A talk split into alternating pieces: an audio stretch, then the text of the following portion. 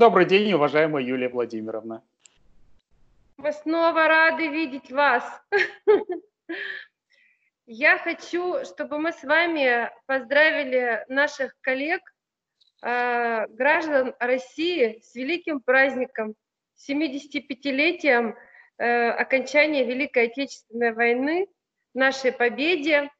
Э, я считаю, что и не только я, наверное, все россияне считают, что мы спасли мир на самом деле. И то, что мы с вами сегодня вот так вот можем разговаривать, используя, используя цифровые технологии, это тоже э, заложено было еще в те времена, когда наши солдаты, наши ученые, наш тыл ковали победу и делали наше светлое будущее.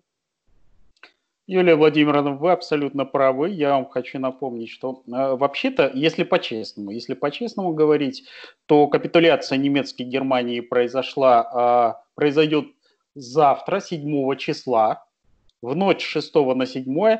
А 9, 7 числа, 8 числа была повторная капитуляция уже под э, видеозапись, под видеозапись.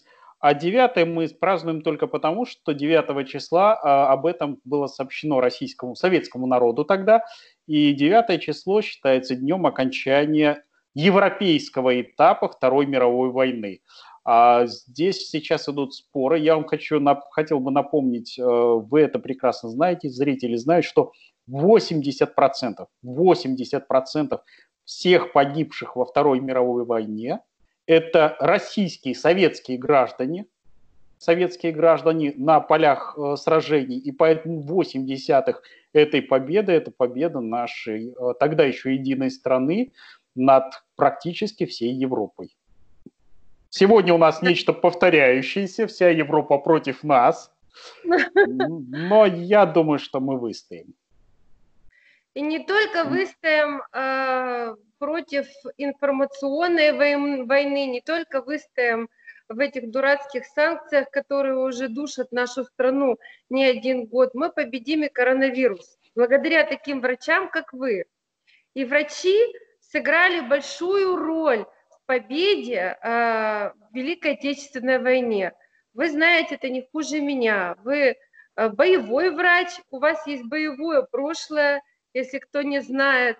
Э, я, конечно, все ваши тайны раскрывать не буду, но, уважаемые коллеги, перед вами настоящий боевой врач, который работал в полевых условиях, оперировал наших, э, не побоюсь этого слова, красноармейцев, потому что все равно мы Красная Армия.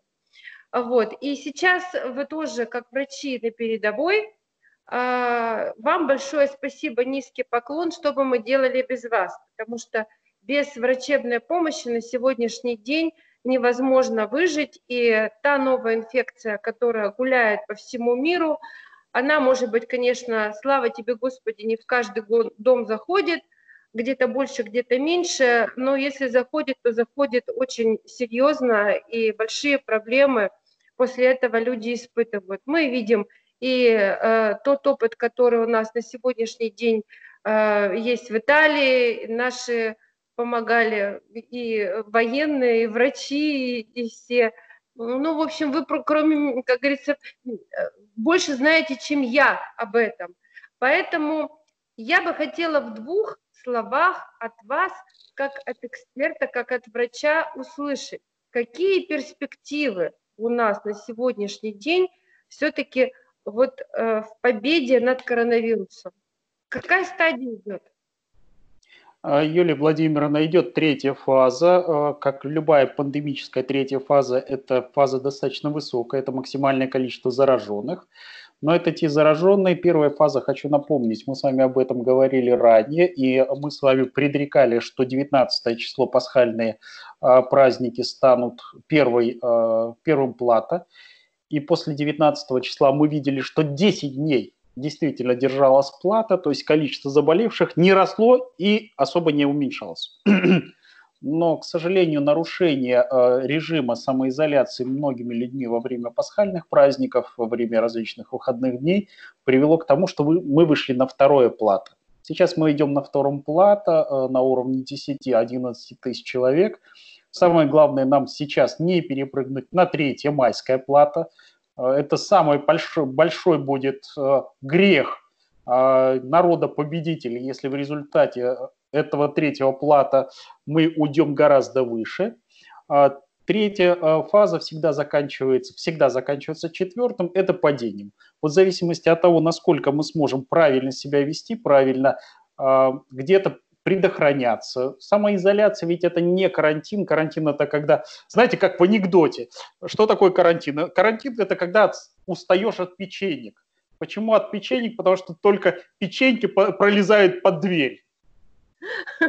Да, это правда. Вот. Сегодня у нас этого нет. Мы все а, с вами так или иначе посещаем продуктовые магазины, имеем возможность нормально питаться. Кстати, шесть основных продуктов питания, вот э, я смотрю, практически каждый день правительственный э, анализ, экспер, э, анализ по продуктам питания.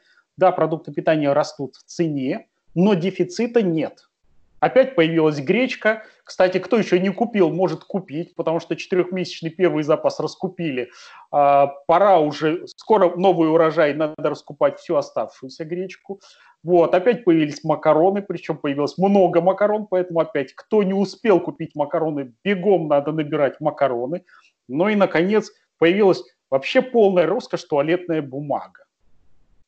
Это самое важное. Вот видите, все-таки мы с вами не зря столько лет работаем. Я же ведь не просто так подвела к этой теме врачебной для того, чтобы перейти, плавно перейти из, от проблем мировых, э, имеется в виду победа, 75-летие победы в Великой Отечественной войне, коронавирус, перейти все-таки к питанию. Вы прямо вот так вот бац и скатились на гречку, на макароны и на туалетную бумагу. Формула, она понятна всем. И про печеньки, кстати говоря, тоже очень правильно. У нас сегодня с вами а, второй э, выпуск нашего нового проекта – который мы с вами придумали, вы придумали, надо сказать, Урал Роспромека за повышение качества жизни россиян. Не надо самоустраняться, я это все помню хорошо. А вот, и сегодня вторая серия. Вторая серия у нас идет в офлайн режиме, а, в режиме записи. Мы, уважаемые коллеги, тестируем возможные варианты работы, потому что все мы находимся все равно в новых условиях, хоть мы и хорошо и активно общаемся с цифровыми технологиями, но в таком количестве никто, наверное, из нас еще не общался. То есть сейчас мы только путем удаленки можем связаться друг с другом. Поэтому мы тестируем разные возможные варианты. Не везде хорошая связь, и нужно уметь делать э, в любом случае какие-то передачи, трансляции и так далее. Так вот, вторая наша серия называется «Питание детей актуальные вопросы. Дети – это наше все. Ради детей наши э, деды э, вот, били врага, ради детей мы все живем, ради детей развивается мир. Ну и, собственно говоря, если говорить о животном мире, то и в животном мире, наверное, все делается ради размножения рода и продолжения рода. Поэтому вот сейчас в наших вот этих вот нелегких условиях мы наблюдаем все, буквально каждая мама, каждый папа видит, что дети в весе пребывают. Вы, э, и, и нас это очень сильно беспокоит. Вы, Дмитрий Аркадьевич, прекрасно знаете моего ребенка, он у меня тонкий, звонкий, метр шестьдесят ростом и 35 килограммов, не доходя до 35 килограммов веса. Мы тоже наели щеки, не поверите небольшой животик, и появилась попа. Я со всеми мамами, мамами разговариваю, со своими знакомыми и коллегами в том числе, все беспокоены набором веса детей. А, вот у тех детей, кто был склонен к полноте, у тех идет стремительный набор веса, просто стремительный. У тех, которые были дети, как вот у меня, балетного такого облика, Э, меньше, но тоже есть. Э, хотелось бы спросить, насколько это опасно? Елена Владимировна, ну, я немножко знаю вашего ребенка, могу вам сказать, что это не страшно. Он у вас живой, активный, подвижный.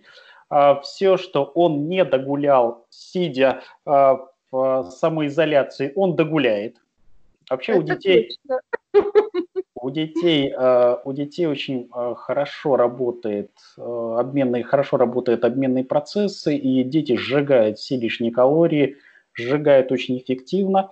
А единственное, здесь проблема, которая возникает, к сожалению, с детьми в условиях изоляции, это проблема правильного питания а, и достаточного количества поступлений витаминов и микроэлементов, потому что жиров, углеводов поступает много, вот. А если ребенок еще и любит очень колу, сладости и э, чипсы, то этого добра, калорий набирается много. А вот с микроэлементами, особенно теми, которые отвечают за иммунную систему, Хочу напомнить три основных микроэлемента, которые нужны. Это цинк, это йод в обязательном порядке, это в обязательном порядке селен и железо, если у вас есть проблема у ребенка с железом. Потому что железо – это наш, в первую очередь, это не только нормальное развитие мышц, но это строение крови, это нормальное функционирование э, гемоглобина, это белок, который переносит кислород, и если нет железа, если есть проблемы с железом, то первое, что страдает, это кровообращение, а плохое кровообращение – это источник будущих э, проблем не только со здоровьем,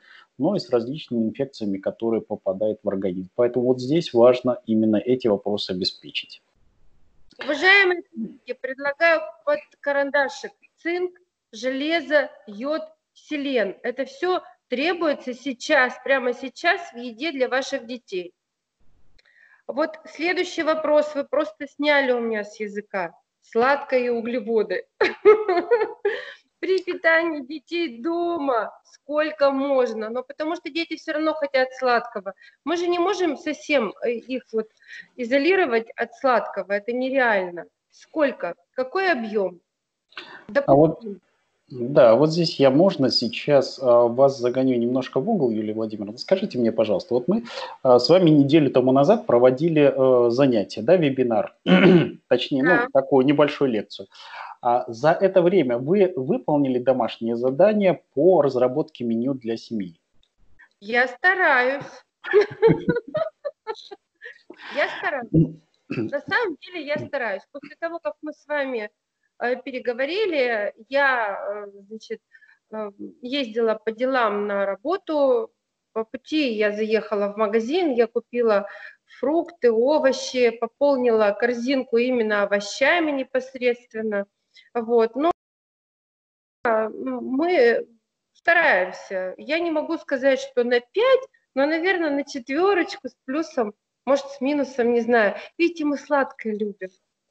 Вот как бы я лично люблю печеные булочки там всякие, я люблю блинчики, ребенок то же самое. Я понимаю, нельзя, но мы это едим утром.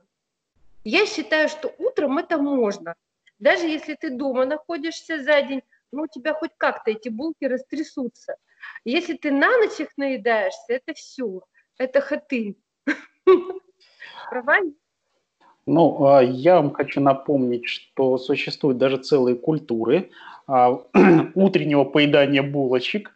А, это, например, такая нация, как американцы и англичане.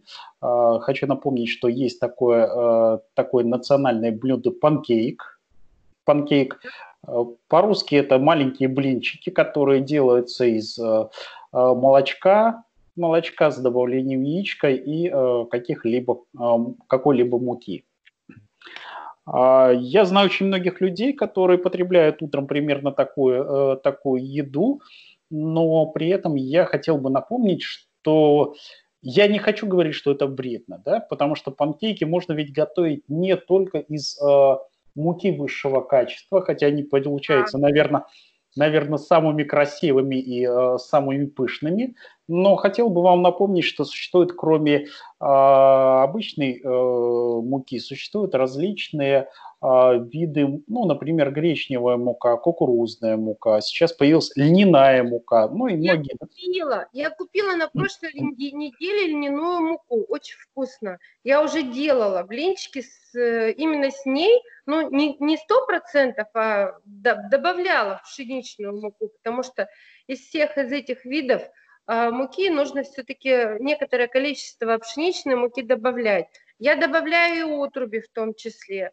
Практически 100% из пшеничной муки я почти никогда не пеку уже давно. Я это знаю, что это вредно, очень вредно. Поэтому стараюсь э, добавлять либо кукурузную, либо гречневую муку. Вот сейчас льняная появилась у меня. Ржаная мука, ржаную тоже добавляю. И отруби, различные отруби добавляю. Ну, вот здесь вы сказали о следующем ингредиенте, ведь можно делать э, эти наши народные э, блинчики, их э, англо-американские панкейки, ведь э, не только из разных видов муки, и, но ведь и с разными включениями. Ну, например, вот вы говорите сейчас э, обычную овсяную кашку, да? Э, то есть это овсяная кашка, заранее закладываете овес, и э, делаете нормальную овсяную кашу. При этом в зависимости от того, что попробуйте, если вы сделаете не за 5 минут, а попробуйте на полчаса оставить, и тогда вы сможете отруби э, положить отрубные различные вещи гораздо более, э, то есть не одна двухминутного приготовления, а 15 минутки, ну, чтобы набрали. Э, кстати, могу вам рассказать о том, что в панкейке очень вкусно, если добавляешь обычную гречневую крупу. Вот гречку, которую все набрали, да, э, для этого, причем вы можете это сделать безумно вкусно, безумно полезно, если вы обычную гречку не сварите, а просто на ночь замочите в воде. Угу. Замачиваете в воде, она практически полностью готова. Если кто-то потом утром э, это знает, пробует. Кстати, существует даже целое направление таких э, сыроедов, которые на ночь замачивают э, гречку в кефире, а утром спокойно едят такой некий гречневый йогурт. И поэтому вот панкейки вы вполне можете взять э, и сделать с любой, с любой начинкой, которая вам, которую вам захочется добавить. Дмитрий Аркадьевич, я перескочу с вопроса на вопрос. Просто вы раскрываете тайны, значит, то, то умение э, готовить, которое я сейчас вижу, оно очевидно. Вопрос. Вы сами готовите, уважаемый доктор Еделев, для семьи? Да, у меня сегодня собака мучилась, потому что я вчера приготовил, э, ну, я в качестве шутки сегодня размещу в, э, в Фейсбуке э, приготовление, ну, частично размещу в Фейсбуке приготовление супа.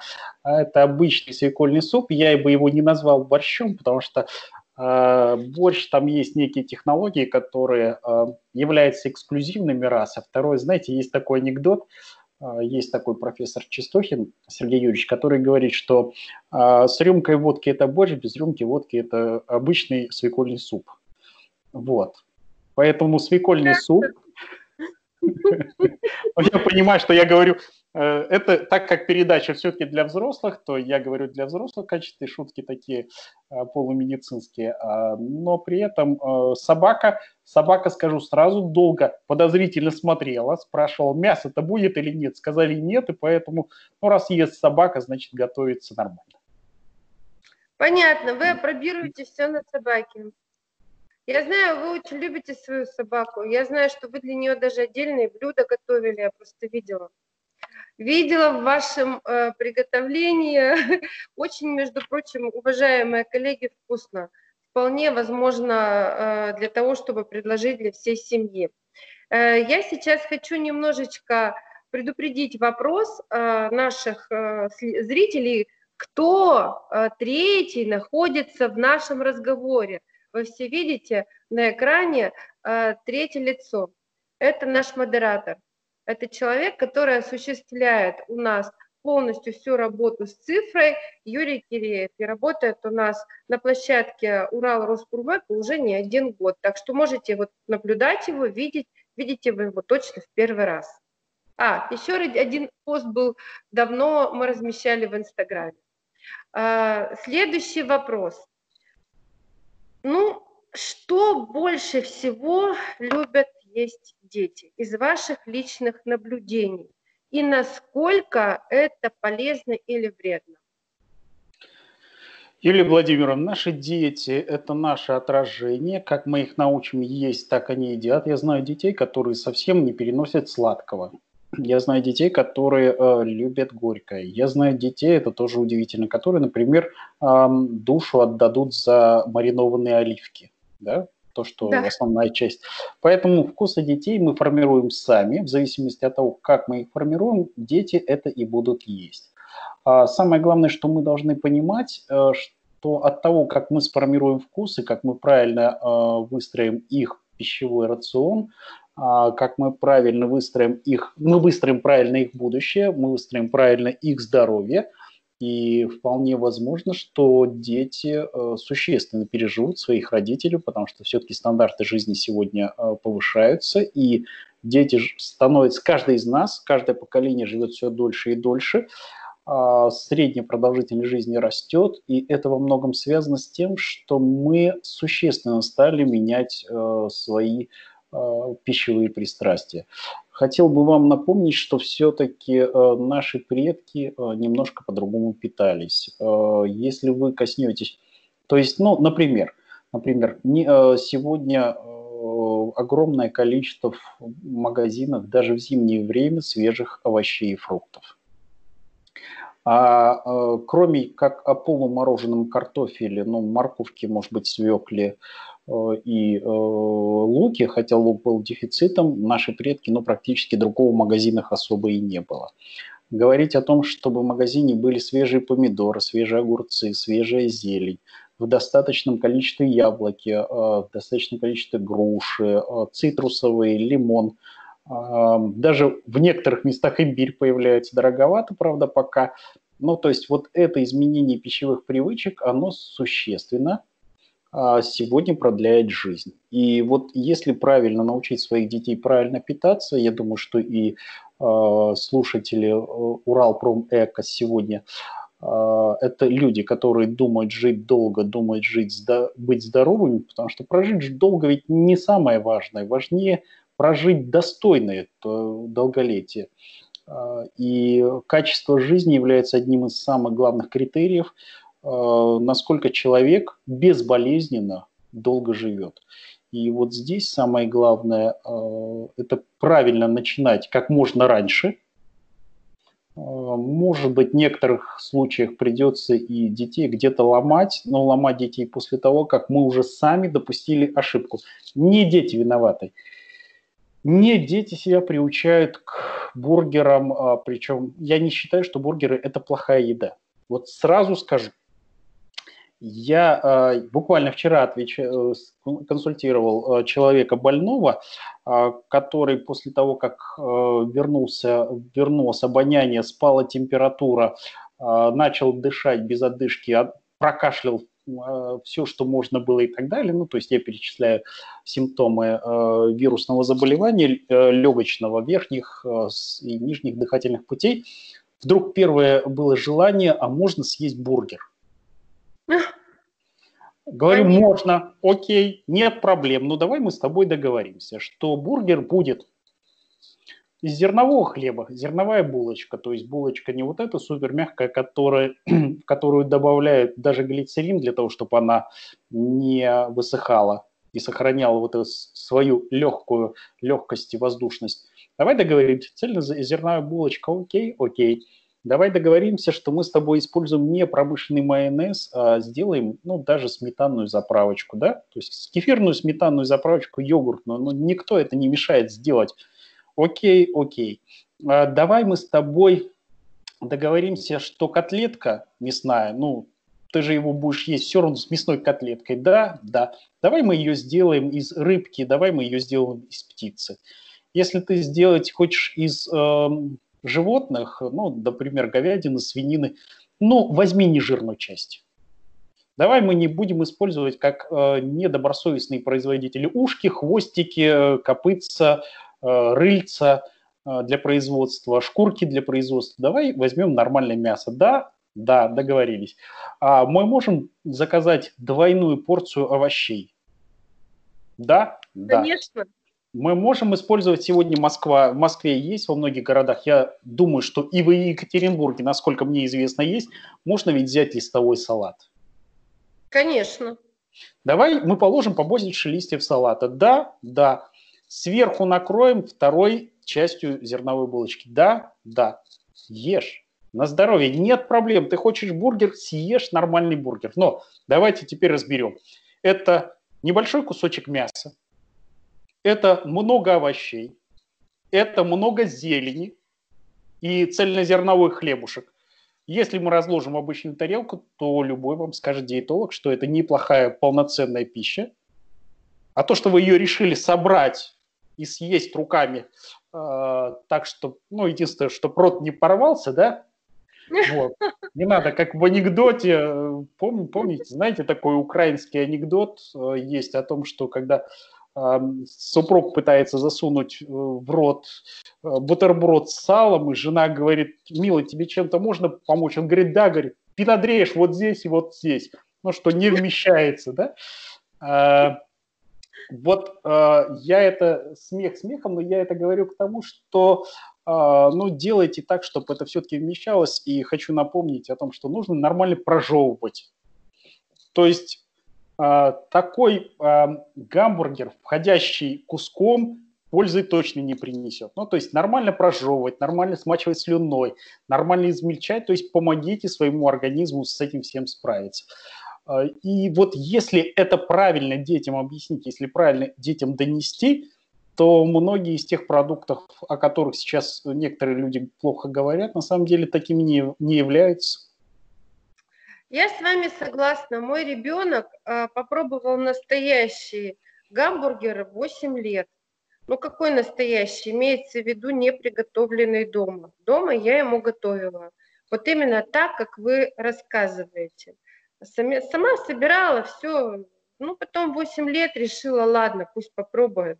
Вы знаете, ему не очень понравилось. Иногда сейчас редко бывает, он хочет э, сходить что-то там попробовать, но это больше, мне кажется, ну, какой-то социальный запрос, потому что он слышит от сверстников, что ходили, ели там то, все, пятое, десятое.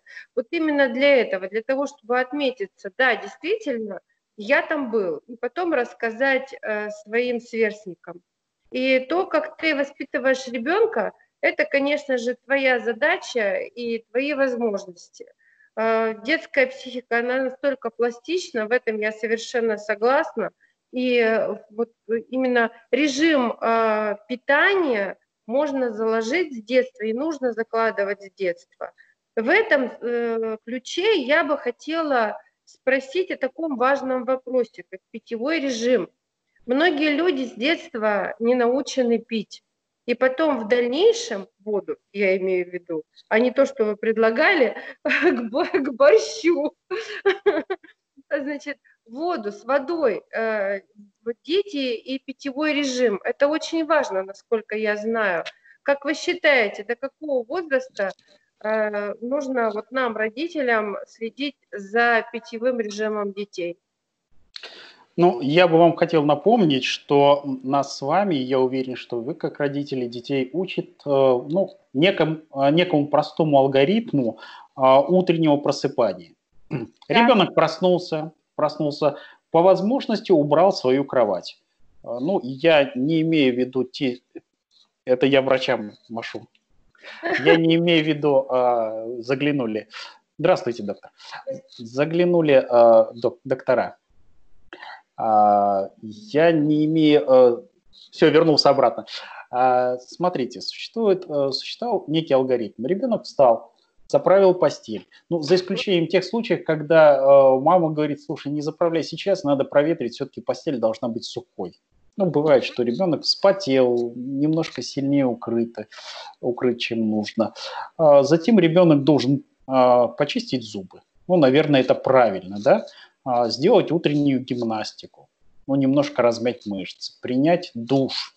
Ну, я говорю о неких стандартах, которые, я думаю, что каждый из нас а, прекрасно знает. А, вот после принятия душа и всех э, мероприятий я рекомендую, либо в процессе, я рекомендую просто выпить стакан воды. Небольшой стакан воды за ночь организм высох но дайте стакан воды, его э, не приправляя сейчас утренним завтраком. Это очень быстро, в на самом деле. А сегодня период коронавирусной инфекции. Хочу напомнить, что вода э, очень важна для легких. Вот легкие работают только в том случае, если они мокрые. Если в легких есть хоть какой-то дефицит влаги, Легкие подвержены всем видам инфекции. Это очень хорошо знают те, особенно кто живет на севере, потому что на севере очень сухой, холодный воздух. Как только высыхают легкие, есть даже такая, такое понятие, как э, арктическая гипоксия. Человек вроде как и дышит полностью, и вроде как и в полный вдох, и часто дышит, а кислорода не хватает. Это связано с тем, что просто из-за отсутствия влаги высыхают легкие. Вот всю ночь у ребенка влага особо не поступает. Идеально, если вы как хороший родитель поставили и научили его, что он проснулся ночью, у него рядом стоит стаканчик с водой, он сделал глоточек воды и пошел дальше в сон. А, кстати, это очень полезно и в отношении того, Юлия Владимировна, что э, э, вот простой пример. Почему утром бывает не, не всегда э, комфортный запах изо рта? Это связано с тем, что слюнные железы ночью, как и вы, спят. Они отдыхают. Как только нет слюны, как только э, нет бактерицидных веществ, которые содержатся в слюне, те бактерии, которые находятся в ротовой полости, они как раз и просыпаются. Почему чаще всего люди, вставая утром, говорят, вот с утра проснулся и болит горлышко? Нет влаги. В отсутствии влаги наши клетки для борьбы с инфекцией не работают. Поэтому ночью стакан воды – это хорошая профилактика утренних различных вирусных инфекций, бактериальных вирусных инфекций. Стакан воды утром – процессе гигиенических мероприятий, либо перед завтраком, это великолепная поддержка легких. Вода мгновенно всосалась, сердце находится рядом с легкими, моментально вода, первое, куда вода попадает, это попадает в легкие. Съедает воду сразу легкие, съедает воду мозг. Почему те, те, кто занимается мозговой деятельностью, обязательно у них... Посмотрите, у шахматиста обязательно стоит стакан с водой. Вот он играет в шахматы, стакан с водой не потому, что а, он пить хочет. В принципе, мы можем с вами а, сутками не, а, по суткам не требовать воду. Нет, шахматист четко знает, что наступает. Они уже надрессированы. Наступает такой момент, когда появляется определенное ощущение сухости. Это означает, что мозг съел воду в процессе мыслительной деятельности, ему надо выпить. Чуть-чуть водички, там есть некоторые секреты, я думаю, что я не могу, к сожалению, до конца все говорить, есть секреты подготовки, ну, почему наша шахматная школа, там есть особенности подготовки воды, но это отдельный разговор. Поэтому вода – это жизненно необходимо, особенно с утра. В процессе э, обычного дня здесь вы должны ребенка вообще приучить к тому, что э, для питья человечество миллионами лет использовало воду. Не чай, не кофе. Если вы попробуете напоить, допустим, чаем или кофе свою собственную кошку, собаку, э, лошадку, ослика, то они скажут, хозяин, ты что, с ума сошел? Ты ж, ты ж меня убить хочешь. Поэтому чай, кофе, иные кола – это придумки человечества, но это не вода. Человечеству требуется влага. Нужно ребенку просто объяснить, что влага должна потребляться в достаточных количествах. Ну, в качестве такой шутливой фразы я могу сказать, что у меня была кошка, а это двор-терьер, беспородная, которая пила у меня кофе. Представляете? Причем э, утре, утром, вот э, я вот по утрам я пью. Вот кто чай, кто кофе, я вот люблю кофе.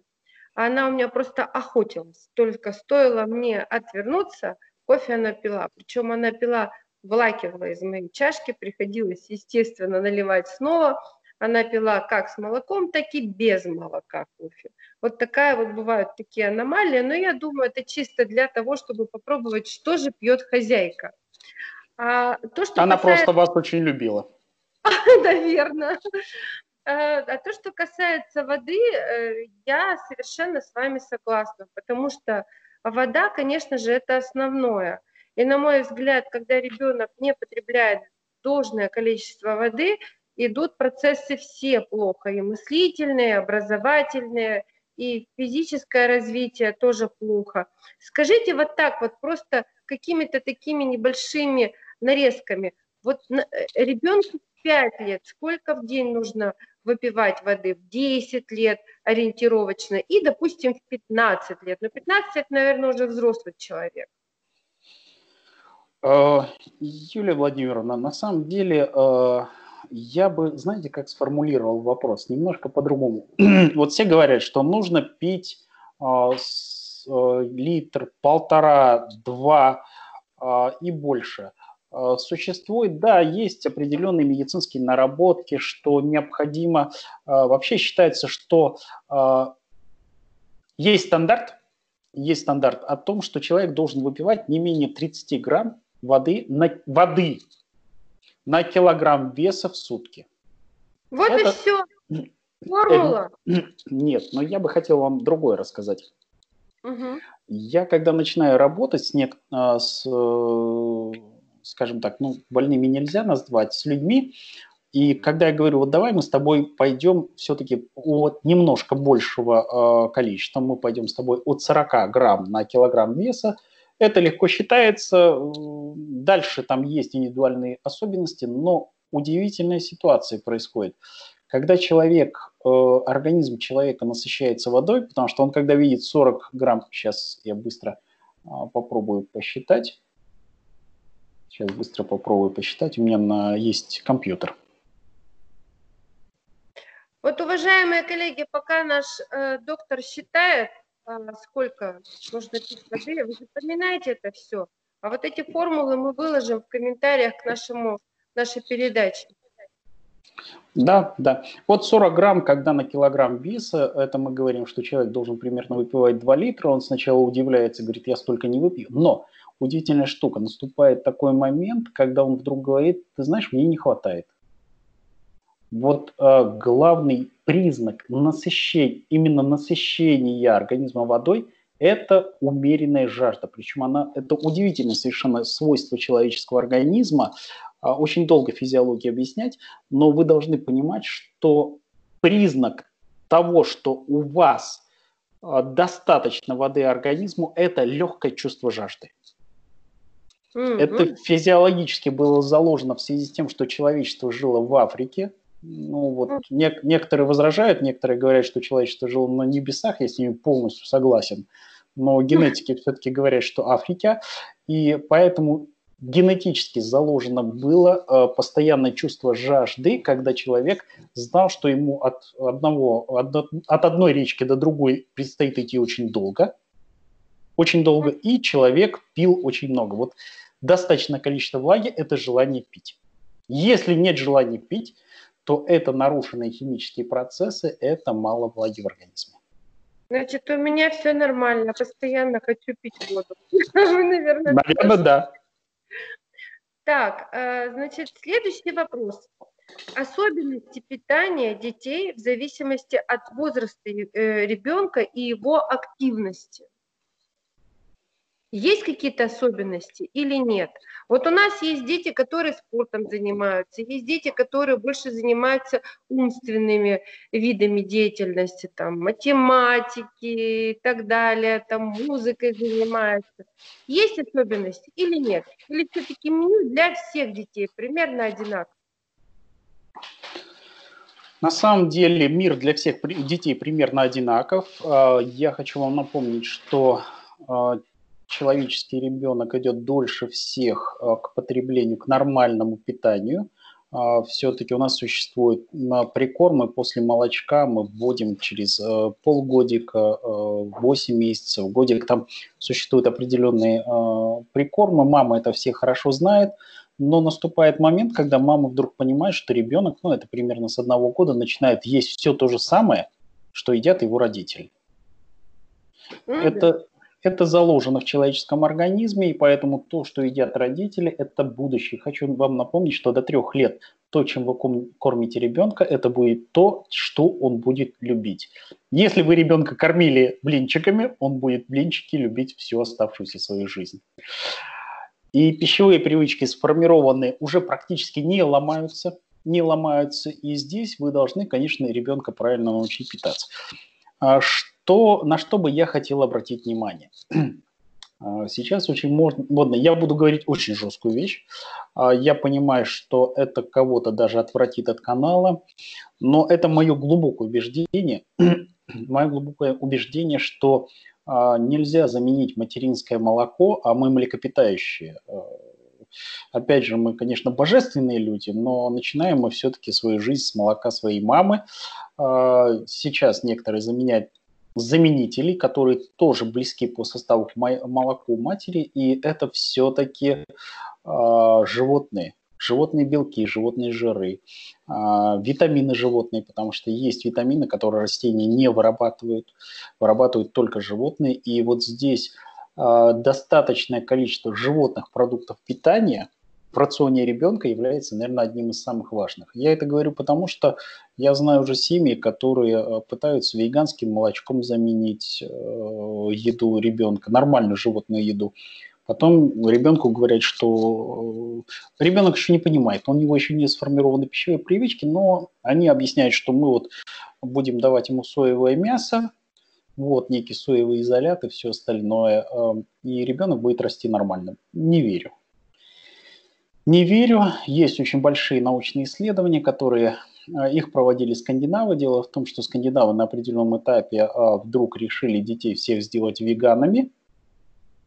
И получили, у них уже есть э, опыт более 20-летнего, э, в отличие от нас, у которых у нас только эта мода набирает, а скандинавы очень быстро в это ушли.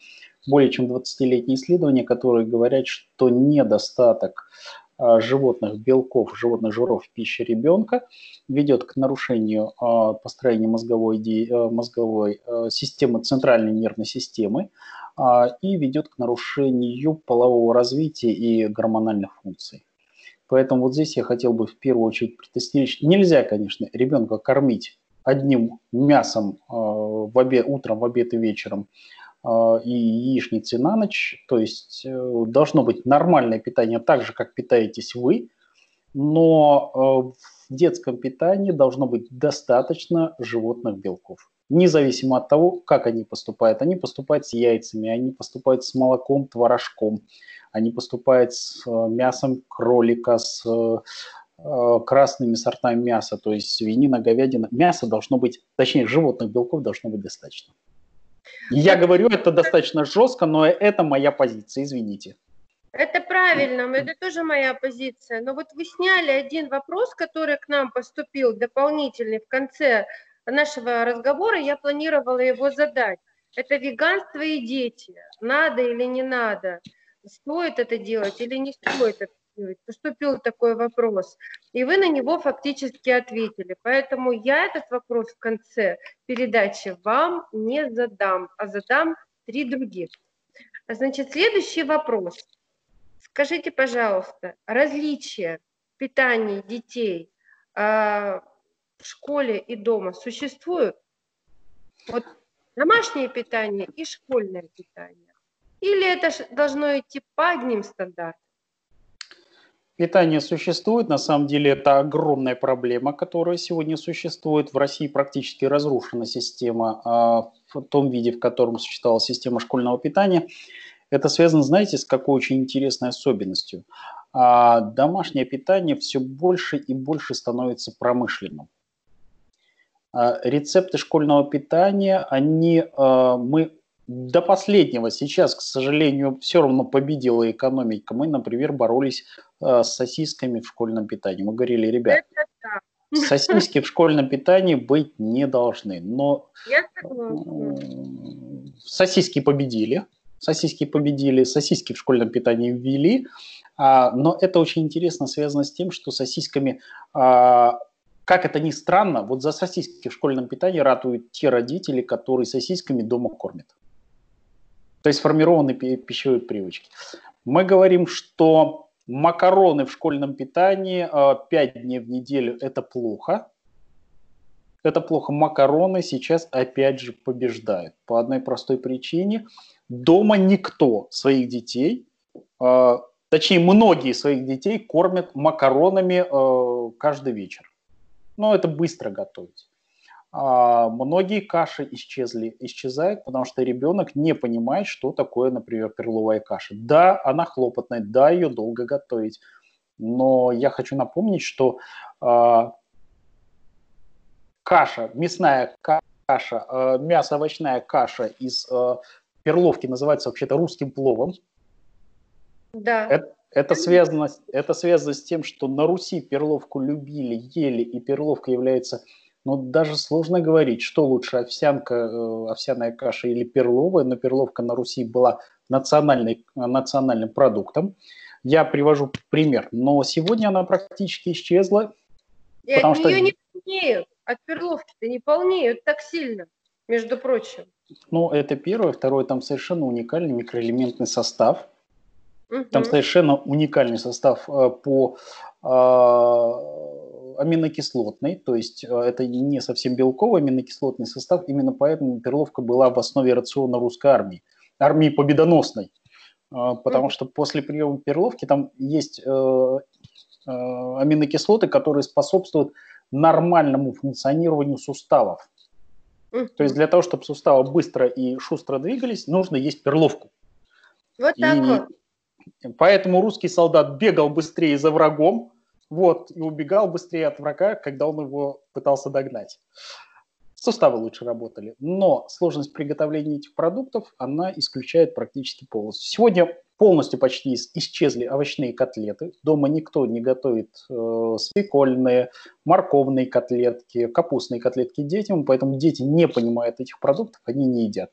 Вот здесь сегодня формируется, э, к сожалению, школьное питание формируется как промышленное питание, и это будет в будущем большой бедой, потому что дети, э, э, даже те, которые питаются дома, они вынуждены все равно, голод не тетка дети вынуждены есть хоть в небольшом количестве, а хочу напомнить, что есть очень четкая корреляция между усвоением знаний и голодом. То есть голодный ребенок знания перестает усваивать. Там есть определенные периоды.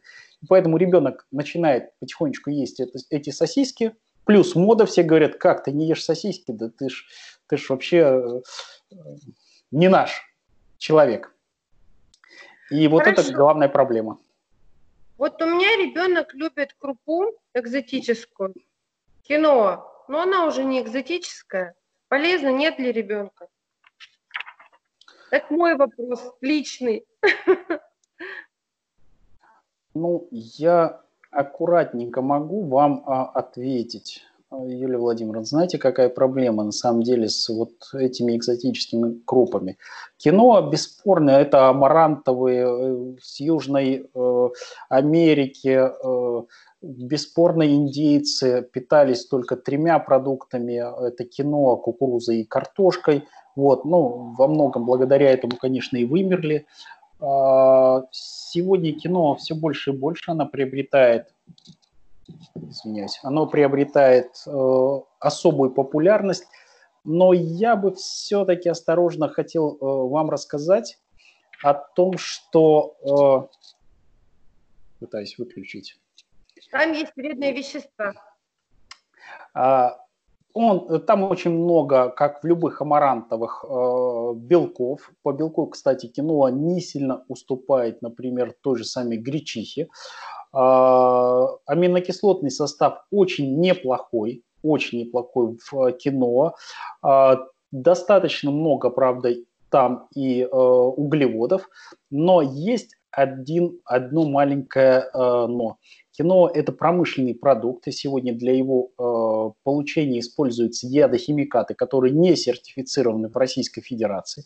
Более того, это латиноамериканские страны, где э, вообще непонятно, чем они э, подкармливают это кино, чтобы оно давало нормальный, э, э, нормальный урожай.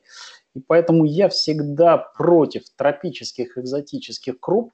А, и здесь рассказ нашего, а, нашей санитарной службы о том, что оно безопасно, оно безопасно не потому, что оно безопасно.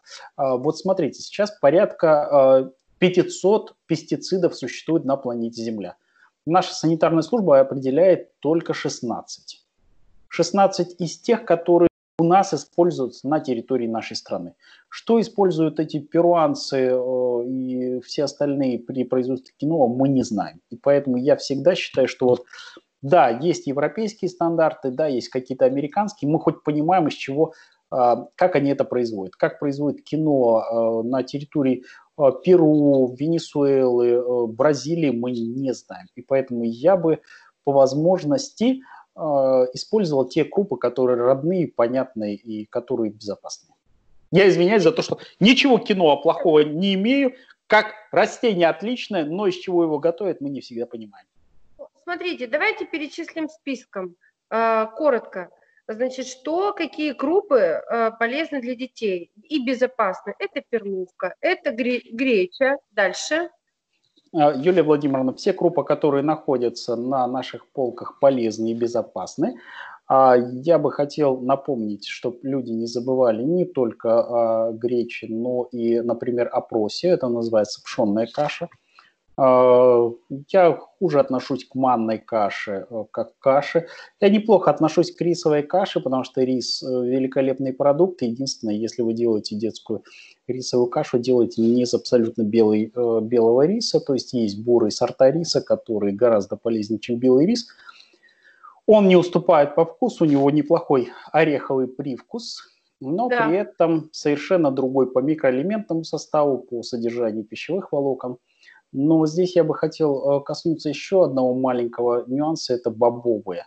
Когда вы приходите в магазин, по возможности все-таки детям хоть немножко бобовых добавлять в э, питание. Дело в том, что... Отличное. Отличное. Более, более того, чечевицу, ну, например, если вы решите сделать ребенку э, рисовую кашу с чечевицей. Вот я так и делаю. Да, да, да. Оно стабилизируется. В рисе очень много углеводов, в чечевице много белка, и оно вот становится пропорционально. Кстати, рисовая чечевичная каша, она по своим питательным свойствам не уступает практически а рису плюс э, стейку, стейку, который рядом пожаренный лежит. Да? Единственная огромная просьба, не забывайте, что в некоторые каши это нет в российской традиции, за исключением есть такое понятие в армии комбикаша, да, когда делается э, э, бобовый, например, горох плюс пшено, а, ну, а если вы добавили туда жареный лучок, э, слегка да, припущенный да, лучок да. и э, морковку, например, то это превращается уже вообще в э, деликатес армейский. Поэтому, если есть возможность, то в каше вводить, вводите, пожалуйста, в каши овощи, вводите, пожалуйста, в каши фрукты. Ну, я думаю, что э, сделать тыквенную кашу, например, э, как овощную, либо кашу с э, яблоками, это всегда очень вкусно, всегда очень полезно. Поэтому в каше, каши в чистом виде не очень хорошо – каши с добавками. С добавками это классная штука. Мы неплохо питаемся, могу сказать. Это к, к реабилитации по поводу питания своей семьи. Мы вот это все делаем на самом деле. И я тоже люблю в каши добавлять, э, ну, как минимум лука, как максимум еще много чего, причем разного. И делаем тоже смесь различную. Кстати, вот чечевица, на мой взгляд, с рисом намного вкуснее, чем одна. Она, правда, вот дети точно совсем чечевицу, э, голую чечевицу, ну, не каждый ребенок будет, а с рисом отлично вообще. Вот даже маленький ребенок будет э, с удовольствием употреблять в пищу. Давайте вот, я, смотрите, я тут все пишу. Мы потом э, сделаем э, небольшую аннотацию к нашему видео, и я подытожу э, для наших слушателей – какие крупы ну, можно и рекомендуется для детей, сколько воды, расчет. Вот это немножко я все вот потом выложу. Скажите, пожалуйста, вот мы уже воспитание правильных пищевых привычек немножечко вскользь обсуждали. Я считаю, это очень важный вопрос, потому что именно в этом вопросе в дальнейшем ну, кроется то, как ребенок взрослый уже человек будет строить питание в своей семье и э, как он будет воспитывать своих уже детей. Вот воспитание правильных пищевых привычек к питанию, как это отразится на здоровье в зрелом возрасте и на потомстве. Итог, потому что чуть-чуть мы уже говорили, вот итоговый вариант. А, Юлия Владимировна, я хотел бы здесь коснуться, если можно, буквально на секунду а, одного момента. Вот а, я стал сталкиваться, знаете, с какой интересной штукой, что детям вдруг детские праздники родители предлагают провести с друзьями в Макдональдсах да. и точках быстрого питания. Это сейчас набирает популярность, становится модным, и дети идут, потому что, ну, ну пригласили, Вот. вот я бы хотел родителей предостеречь от такого питания, такого типа питания, а тем более от такого времяпрепровождения э, праздничного детей. Это, наверное, не очень хорошо. А если говорить о пользе, то я вам хотел напомнить, что эм, э, английский э, в Великобритании, например, э, в результате деятельности Макдональдс был из, вынужден изменить э, технологии приготовления многих блюд, которые они, там по-другому они готовятся с другими условиями. И э, рассказывая об этом, я вам хочу напомнить, что некоторые из э, сегодняшних блюд э, сейчас очень много а, молодых женщин с а, очень интенсивными головными болями.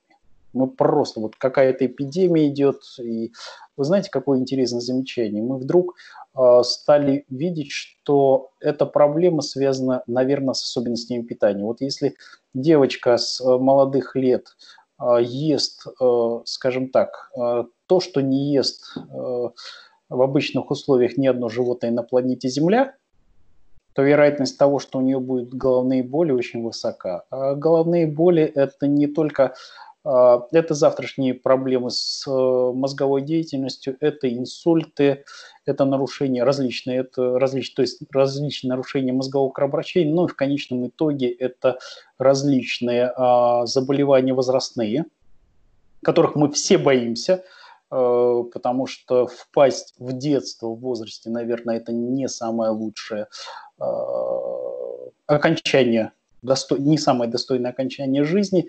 И вот сегодня мы понимаем, что промышленная пища, об этом говорит, кстати, Всемирная организация здравоохранения, говоря о том, что промышленное красное мясо надо есть меньше, э, должны быть определенные рафинированные продукты гораздо меньше, э, должны включаться овощи, фрукты свежие в достаточных количествах, не менее пяти порций.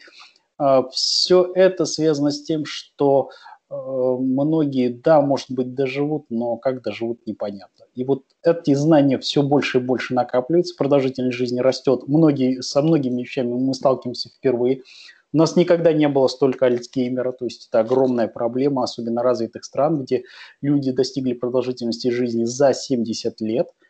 И вот эти дегенеративные заболевания нервной системы, к сожалению, это тот бич, который ждет э, тех людей, которые будут неправильно питаться. Понятно. Значит, э, соответственно, делаем вывод. Вот у нас ребенок воспитывается дома и в школе или в детских учебных учреждениях. В школе, как вы считаете, надо вводить э, предметы дополнительные, которые будут формировать у ребенка правильное отношение к пище?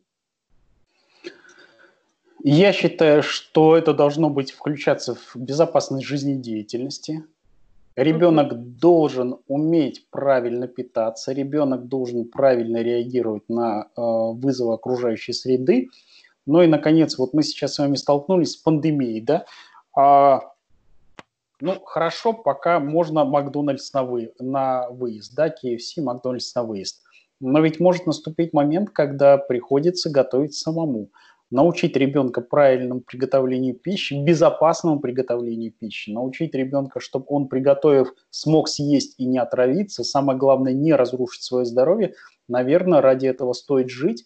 И не знаю, насколько важнее будет э, знание э, по э, полученной на уроке пения или вот на уроке по такому уроке по безопасности жизнедеятельности. Я не имею ничего против пения, сразу скажу.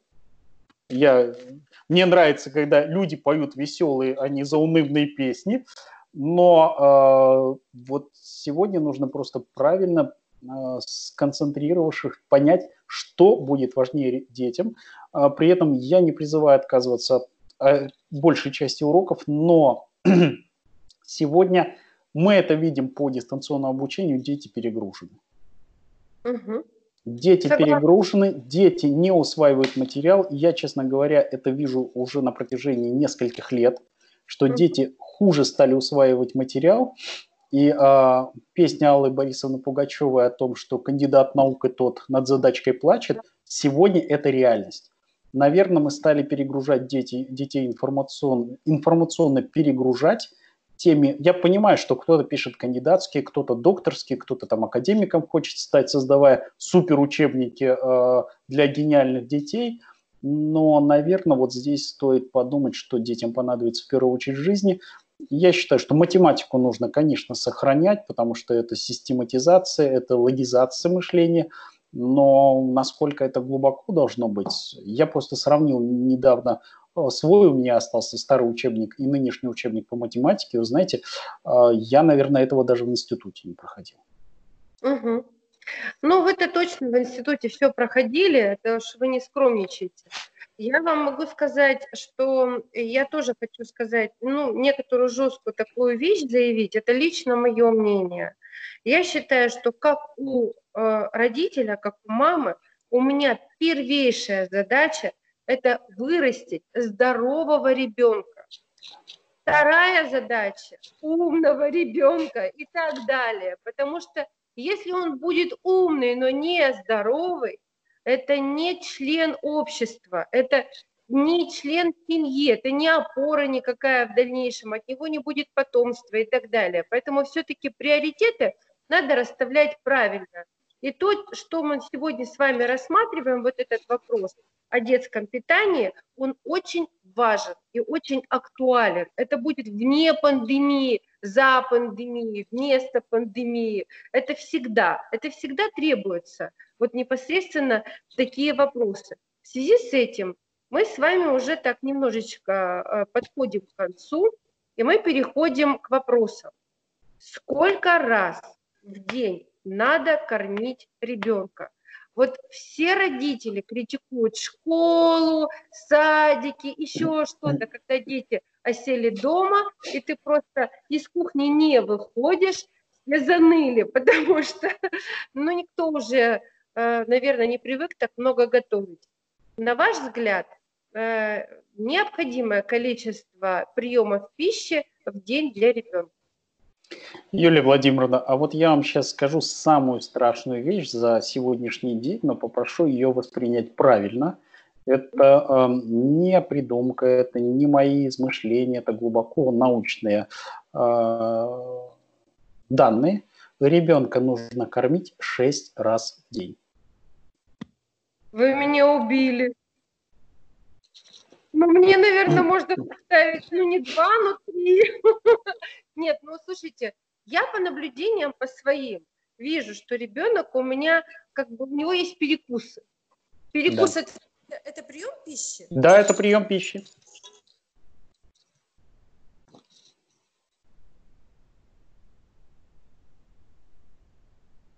Мы возвращаемся снова. Тут у меня кто-то вырвался. Да. Значит, то есть это прием пищи. Да, это прием, это прием пищи. Перекус – это прием пищи, и он должен быть спланирован правильно. А не так, что ребенок, пробегая мимо стола, схватил шоколадку, печеньку, быстро засунул в рот и убежал. Я каким вам... образом вы планируете, вот каким образом, коротко, вы можете порекомендовать родителям организовывать перекусы? Что это должно быть, если это не шоколадка и не печенька? Юлия Владимировна, а давайте мы этого коснемся в следующей программе. Мы с вами, Хорошо. кстати, мы можем с вами очень долго и надолго и подробно расписать, как это правильно делать. Но первое, когда ребенок подходит и делает перекус, первое, что он должен сделать, это вымыть руки. Отлично. Тогда следующая программа у нас будет это по количеству приемов пищи и как их правильно организовать. Следующий блиц вопрос. Фрукты для детей Какие в приоритете? Для ребенка любые фрукты, которые ему нравятся. Единственное, вы должны понимать, э, нравятся яблоки, пусть ест яблоки. Груши, ради бога. Гранат, хурма, апельсины, банан, э, грейпфрут, все что угодно ребенок, нравится ему. Э, ребенок должен есть фруктов много. Угу. Как с ними их а, подобрать, я думаю, что мы тоже с вами отдельно коснемся, и как их правильно а, обработать, наверное, тоже коснемся в следующей программе, это достаточно долго. Но главное, чего я хотел бы коснуться, наверное, и основной вопрос, я рекомендую при впитании ребенка использовать преимущественно местные локальные фрукты. Это... Вот, это тот вопрос, который я могу сейчас исключить. Это экзотические продукты для детей, надо или нет? Было у меня был такой вопрос. Но вот э, я на днях заходил в магазин. Э, в магазинах Москвы появилась э, клубника из Аргентины. Mm. Но я хочу напомнить, что клубника, которая везется с подмосковных совхозов, когда она появляется, э, у нее срок хранения всего составляет 72 часа. Через 72 часа эта клубника начинает течь, она теряет товарный вид, и поэтому она должна быть всегда свежей. Что нужно сделать с этой клубникой для того, чтобы в течение двух месяцев ее вести до Москвы из Аргентины? Я да. даже боюсь предположить. Поэтому вот если говорить, когда мы говорим о локальных э, э, овощах и фруктах, э, это все-таки овощи и фрукты местного хранения, которые не требуют длительной транспортировки, особых условий и многого другого. И поэтому в этом отношении они, конечно, предпочтительны. Это то, о чем мы неоднократно с вами разговаривали на площадке Урал Роспромека, именно в плане пищевой безопасности – в плане э, вот, импортозамещения и создания своих возможностей производства продуктов питания на, здесь, вот в регионах. Э, живешь в Свердловской области, Свердловская область в приоритете. Живешь в Московской, Московская в приоритете. Живешь там, допустим, в Магадане. Ну, это, конечно, сложно, там в Магадане сложные условия, но тоже можно что-то делать и каким-то образом решать эти вопросы. Третий вопрос, заключительный, коротко, все-таки для ребенка. Мясо или рыба?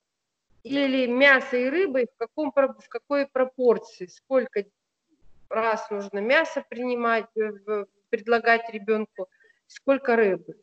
Соотношение. И, и мясо, и рыба, и мясо, и рыба а идеальный, а, идеальное соотношение один к одному, это идеальное соотношение, но даже если вы добьетесь соотношения 2 к 5, то это тоже неплохое соотношение. Хорошо, тогда рыба морская или речная? Это я уже фантазирую. Э, рыба преимущественно морская, но морскую рыбу, когда вы выбираете, огромная просьба, выбирайте все-таки э, рыбу с головой то, о чем а, мы неоднократно говорим.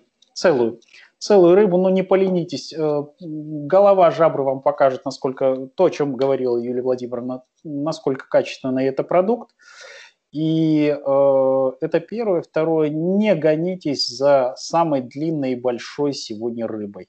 Самая длинная и большая, это самая дол- долгоживущая, это э, некая старушка, которую поймали случайно совершенно, которая умерла не своей смертью, немножко ускоренной, но обычно рыба именно вот такая супер крупная, содержит соли тяжелых металлов. Какая-то из них заплывала в Фукусиму там посмотреть, что же там произошло и так далее и тому подобное. Поэтому в этом отношении наша и э, на вопрос наша не наша, Россия, я считаю, что российская, у нас северные моря, там практически нет паразитов, там практически нет промышленных загрязнителей, в том числе и с тяжелыми металлами, и поэтому российская морская рыба – это хорошо. Речная рыба – это хуже, но в любом случае это не самый плохой продукт. И сегодня аквакультура в России достаточно быстро развивается. Кстати, аквакультура развивается очень быстро в Крыму. У нас появилась крымская, например, барабулька сегодня в магазинах. А, и любая рыба, в том числе и черноморская, это всегда хорошее дополнение к рациону ребенка. Я предлагаю еще сделать потом передачу по аквакультуре. Вы даже знаете с кем, кого пригласить. А пока мы не скажем, кто это, да? Пусть будет вопрос. Дмитрий Аркадьевич, скажите что-нибудь, что бы вы хотели в итоговом своем слове, в напутствии, как э, доктор-диетолог э, для наших коллег? Я бы хотел всем напомнить о том, что иммунная система человека – это система, которая требует постоянной нормальной здоровой пищи, достаточное количество белков, э, жиров, э, неплохого углеводного состава для того, чтобы э, некоторые клетки могли нормально передвигаться, те, которые обладают этой способностью. Ну и, наконец, хотел бы напомнить, что нормально накормленная иммунная система справится с любым коронавирусом. Поэтому сегодня питание э, и даже не чеснок, не имбирь, не лимон килограммами, э, а именно нормальное, спокойное ежедневное питание является залогом здоровья. Дмитрий Аркадьевич, большое вам спасибо. Мы хотим передать от лица всех коллег поздравления вашим э, медикам, вашим докторам, которые находятся рядом с вами. Э, большое вам спасибо за труд. Спасибо, что вы нас лечите. Я считаю, что э, медицина, она ну, для будущего человечества, э, для правильного развития, для устойчивого роста, для качества жизни, это такой большой стабилизирующий фактор. И я надеюсь, что с академиком Бобровницким и с вами мы как-нибудь поговорим отдельно про экомедицину в том числе. С удовольствием. Юлия Владимировна, не болейте, доброго здоровья вам. А, мы всегда вас ждем в гости, не как пациентку, а как гостю. Но а самое главное, пусть те, кто слушает и смотрит ваш канал, будут здоровы. И мы бы хотели, чтобы наша работа помогла сохранить здоровье. Низкий поклон сейчас и педагогам, кто э, работает на удаленке дистанционно. Некоторые из них, я знаю, что нервничают. Вот у меня до вас был небольшой разговор с педагогами, у которых как бы уже начинается трясучка определенная. Поэтому все сейчас меняются. Мир меняется, и вы тоже стали проводить дистанционные различные мероприятия. Знаю, уже Конгресс запланировали дистанционно, поэтому мир меняется, мир будет другим. Мы входим в четвертую технологическую э, революцию, научно-технологическую революцию. Это существ. Но мы входим быстрее, чем мы хотели. Этому, к сожалению, коронавирус помогает. Для некоторых это является стресс. Но могу вам сказать, что мы буквально за этот год пройдем тот путь, который, может быть, шли десятилетиями. Главное, нужно правильно питаться, потому что без еды э, практически мы, как биологический организм, жить не сможем. Правильно организовывать э, питание своих детей, это ну, придаст некоторую стабильность, в том числе и поможет э, ликвидации каких-то нервных состояний, связанных с новыми нагрузками, правда? Может быть, в какой-то степени имеет смысл где-то себе э, делать какие-то праздники, красиво украшать блюда или еще что-то, потому что касса это тоже, мне кажется, влияет внимание человека. Оно э, на красиво оформленное блюдо, оно дает определенный эффект, и терапевтический в том числе. А я вас всех поздравляю с праздником и жду на следующей передаче Дмитрий Аркадьевич, спасибо вам большое. Пока. До свидания. До свидания.